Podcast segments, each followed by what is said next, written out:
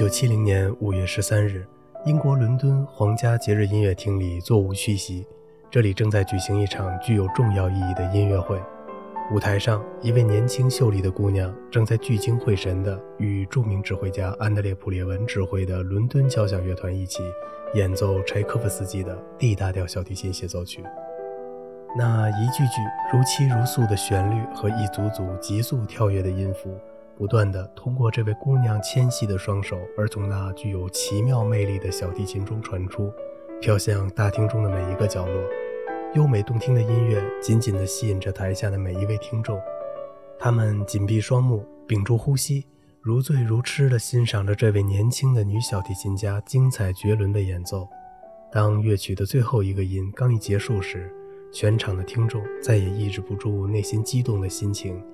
掌声和欢呼声如同海啸般地回响在大厅里。此时，一向以严肃规范著称的英国听众表现出了出乎意料的热情和冲动，许多人纷纷涌向舞台，向这位非凡的女小提琴家表示由衷的祝贺，感谢她给大家带来了如此美妙的艺术享受。这位在一夜之间轰动欧洲乐坛的女小提琴家，就是后来成为二十世纪中后期杰出小提琴演奏大师的郑京和。郑京和于1948年3月26日出生在当时韩国的汉城。他的父亲虽然是一位律师，但却是一位十足的音乐爱好者。正是由于父亲的爱好和影响，他的家庭中始终弥漫着浓郁的音乐气氛。兄弟姐妹七人中，后来竟有六人成为专业音乐家，因此将他的家庭称作音乐艺术的摇篮是毫不过分的。郑京和生长在这样的家庭中，从小得到了很好的音乐艺术熏陶。他四岁时开始学习弹钢琴，但不知为什么，他却与这件笨重的大乐器缺乏缘分，在学习时总是提不起兴趣来，因此也就谈不上有多大的进步。然而，一次偶然的机会却使他毅然改变了初衷，并最终决定了一生的事业选择。他的一位在汉城交响乐团中当指挥的表哥，无意中给了他一把小提琴。当时，这件小巧的乐器发出的声音立刻就把他吸引住了。从此以后，他便像得到了无价之宝一样的迷恋这把小提琴，并且立刻就开始十分认真地学习起来。郑清和在学习小提琴的前几年中，先后拜了六位老师。这段时期，他的出色音乐才能在小提琴中得到了尽情的发挥。一九五七年，九岁的郑清和在一次音乐会上与汉城交响乐团合作演奏了门德尔松《E 小调小提琴协奏曲》。这次演出的成功，使得他立刻得到了“天才儿童小提琴家”的称号。十二岁时，在韩国政府的支持和选派下，他第一次出国来到了日本进行巡回演出，受到了当地听众的极大欢迎。作为一名前途无量的小提琴演奏新星，给他带来真正希望。并把他引上成功之路的机遇是至关重要且又十分难得的。然而，机遇毕竟还是向这个天才少年走来了。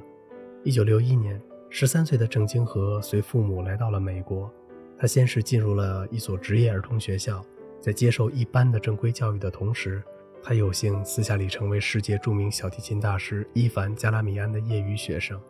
后来，郑京和以自己出色的才能荣获了一笔奖学金。并最终顺利地考入了纽约茱莉亚音乐学院。从这时开始，他变成了加拉米安大师的正式学生。郑清和投身在加拉米安的门下以后，其过人的才能得到了充分的体现。在加拉米安这位名师严格而又熟悉的悉心指导下，他的演奏技艺日新月异，不断的取得着飞速的发展。由于郑京和本人具有着聪慧的头脑和深刻的理解力，因此。他在学习中能够很好的将自己的个性和才能与加拉米安的科学教学体系有机的结合起来，从而获得了极佳的学习效果。跟随加拉米安正式学习以后，他很快就成为家世最优秀的嫡传弟子之一了。郑经和跟随加拉米安学习六年之后，在小提琴演奏艺术的各个方面都达到了相当成熟和完美的境地。就在这时，他遇到他演奏生涯中具有决定意义的绝好机会和重要时刻。一九六七年，十九岁的郑清和参加了美国著名的莱文垂特小提琴比赛，在比赛中，他的惊人天才得到了充分的展现。最后，他与和他同龄并同为加拉米安得意弟子的另一位小提琴家朱克曼一起并列获得了一等奖。这次比赛的获胜，为他日后迅速跨入世界一流小提琴演奏家的行列奠定了良好的基础。从这以后，他便接连不断地在接到美国一些重要交响乐团的合作邀请，并与著名的纽约爱乐乐团和匹兹堡交响乐团一起在美国进行了首次公演。他的成功演出赢得了听众的广泛支持和赞扬，同时也极大地触动了素以严格和苛刻著称的美国音乐评论界。一位当时十分有影响的音乐评论家针对郑清河的演奏说道：“他应当作为一名主要的艺术家，在世界最杰出的小提琴家的行列中占有一席之地。”郑清河在美国取得了艺术上的决定性成功以后，逐渐开始把眼光瞄到了世界音乐舞台上。他在英国伦敦的轰动一时的演出，就是他在离开美国走上世界音乐舞台时的第一步。当时他所演奏的柴可夫斯基 D 大调小提琴协奏曲，曾给在场的听众和欧洲的权威评论家们留下了极深的印象。一些报纸上发表的文章，甚至将他与大师海菲茨相提并论，并断定他是这首协奏曲的最优秀的演奏者。在那次具有传奇性的辉煌演出之后，郑京和先后在英国各地演出了二十多场音乐会。不仅如此，他还被邀请在一年半的时间内。与伦敦著名三大交响乐团一起举行了十场音乐会。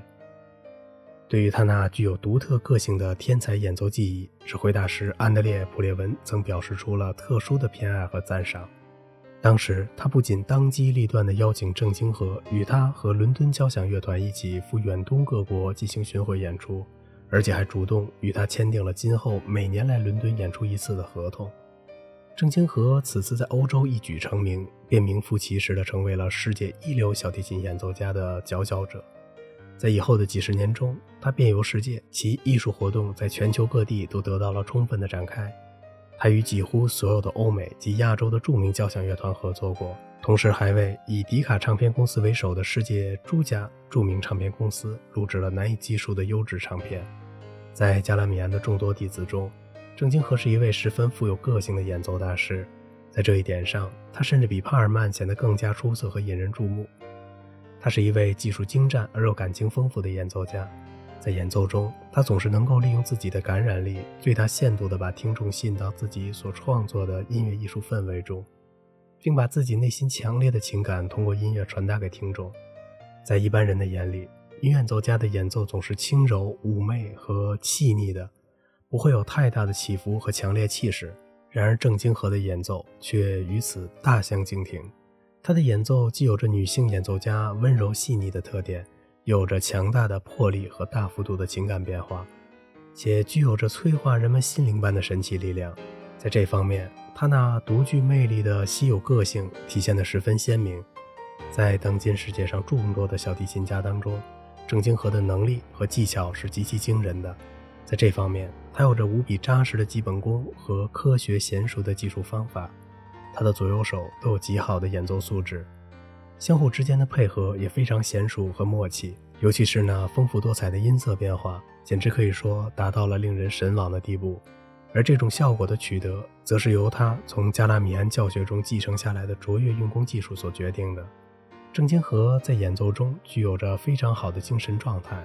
他在演奏许多具有艰深技巧的音乐作品时，总是能够做到既轻松自如又潇洒流畅。其坚定的自信和一气呵成的大师风度非常令人瞩目。从某种角度上来看，就是最为苛刻和挑剔的听众，也一定会在他所表现出的勇士般的气概中心悦诚服。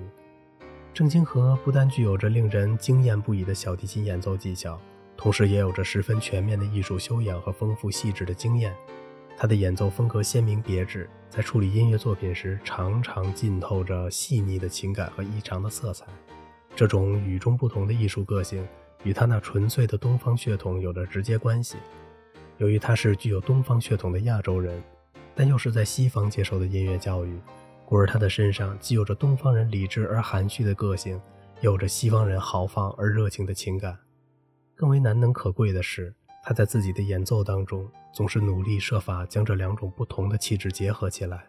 从而形成一种巧妙鲜明的艺术风格。一般来讲，平凡的小提琴演奏家与伟大的小提琴演奏大师之间的根本区别，就在于其是否是具有鲜明的演奏风格，独立思考的演示方法和全面驾驭作品音乐内容及特色的能力。当年老一辈小提琴演奏大师大卫·奥伊斯特拉赫曾针对莫斯科音乐学院中的一些只顾炫耀技巧而忽视音乐理解和表现的青年学生说道：“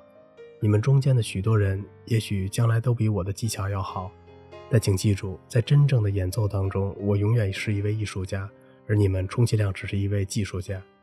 大卫·奥伊斯特拉赫的话是极为中肯和有分量的。如果要以郑清河来做比喻的话，那他无疑是以大卫·奥伊斯特拉赫一样，同属于艺术家范畴的。在演奏当中，郑清和是一个从不刻意炫耀技巧，但又十分善于利用辉煌的技巧去表现音乐内容的小提琴演奏家。从一个小提琴演奏大师的全面角度来看，他是一位善于掌握全面音乐风格的艺术家。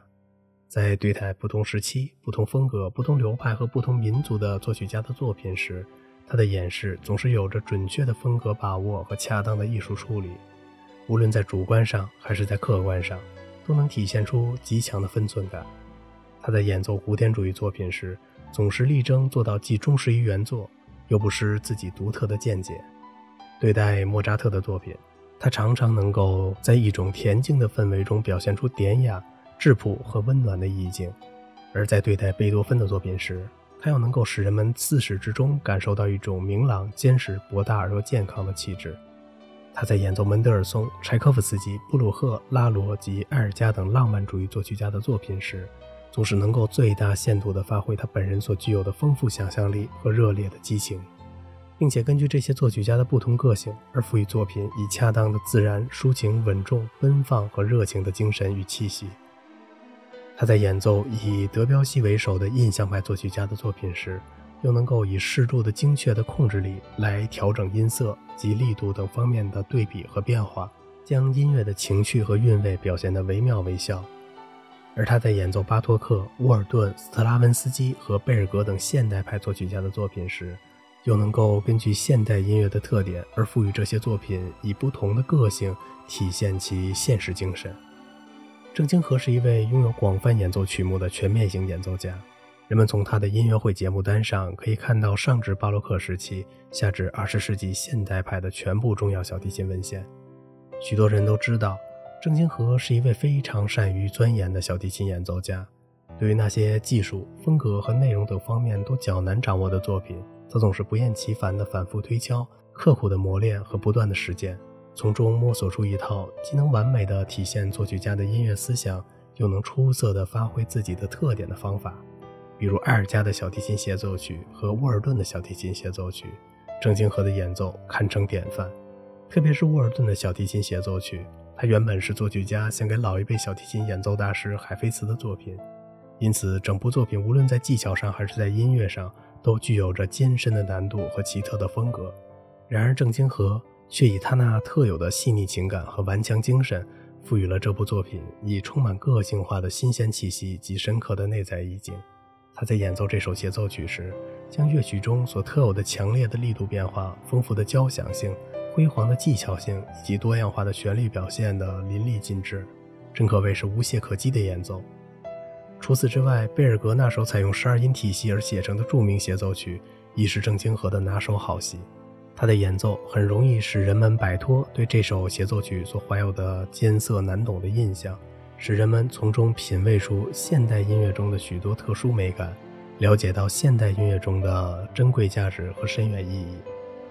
作为二十世纪中后期世界上最优秀的小提琴演奏大师之一，郑清和同样是一位出色而又活跃的唱片录制家。由于他是当代世界上最杰出和最年富力强的一流小提琴演奏家。故而多年来一直是世界上各大唱片公司所追逐的对象。然而与他合作的最为成功和最为密切的还是迪卡唱片公司。他在自己的唱片录制生涯中，曾为这家公司录制了他所演奏的许多主要作品。郑金和所录制的优秀唱片数量很多，其中包括与夏尔·迪杜瓦合作录制的门德尔松的 E 小调小提琴协奏曲、柴可夫斯基的 D 大调小提琴协奏曲。拉罗的西班牙交响曲和圣桑的哈瓦涅斯舞曲，与乔治·索尔蒂合作录制的巴托克第一小提琴协奏曲、贝尔格的小提琴协奏曲、埃尔加的 B 小调小提琴协奏曲及沃尔顿的小提琴协奏曲，与鲁道夫·肯普合作录制的布鲁赫 G 小调第一小提琴协奏曲，以及以钢琴家拉多·鲁普合作录制的德彪西的小提琴奏鸣曲等等。这些优质的唱片不但被世界上众多的权威唱片杂志评为名片，而且许多都被作为珍品被唱片收藏家及音乐爱好者们广泛收藏。郑金河从一个天才儿童成长为一名优秀的小提琴家，走的是一条既艰辛又辉煌的道路。几十年来，他为了自己所珍爱的小提琴演奏艺术，付出了难以想象的巨大努力和辛勤汗水。作为一名韩国人。他第一次使亚洲人的名字步入到了世界著名小提琴演奏大师的行列中，这一具有划时代意义的壮举，不仅是由他来创造的，而且时至今日还同样由他稳固地保持着。在广大听众们的眼里，他始终是一位不可多得的小提琴艺术天才，而他自己却从不以天才自居。他一向谦虚温和、平易近人，从不狂傲浮躁和盛气凌人。一生中一直保持着严肃认真和兢兢业业的工作态度。由于他所从事的事业，他自己曾满怀深情地说道：“对于音乐，我深信与听众的融合是最根本的重要问题。”此话不仅体现出了他作为一名音乐家而对自己从事的神圣事业的深刻理解，同时也反映出了他作为当代杰出的小提琴演奏大师对自己的听众所怀有的深情厚谊及特殊的信赖感。在世界小提琴演奏艺术史上，女演奏家的光辉业绩并不多见。然而，郑清河却以自己非凡的天才，使女演奏家的影响和地位得到了飞跃般的提高。如今，作为加拉米安三大弟子之一的他，早已被人们公认为是一位具有远大前途和划时代意义的小提琴演奏大师。而他自己则以超群的业绩和辉煌的成就。实在而又清晰地向人们证明了她是现代小提琴艺术王国中的新皇后。好了，今天的节目就到这里了。如果您喜欢本期节目呢，请您点击一下订阅，并且关注一下主播，感谢您的支持，谢谢。